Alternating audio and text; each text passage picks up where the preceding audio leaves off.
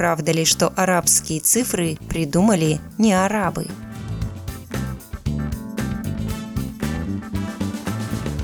Хорошо нам известные арабские цифры, по мнению историков, пришли из Индии. Именно там возникла система счисления, состоящая из 10 цифр, включая ноль. Первая дошедшая до нас запись числа в десятичной системе относится к 595 году нашей эры. Правда, выглядели эти цифры не так, как мы их пишем сейчас.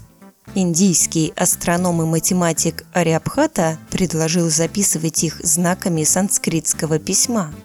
Вскоре придуманная индусами система записи чисел попала к персам и арабам, а уже от них к европейцам.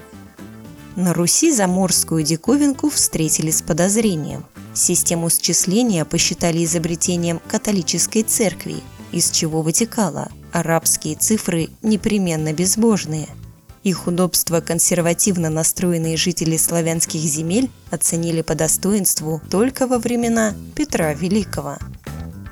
На вопрос помог ответить доктор физико-математических наук Николай Шамаров –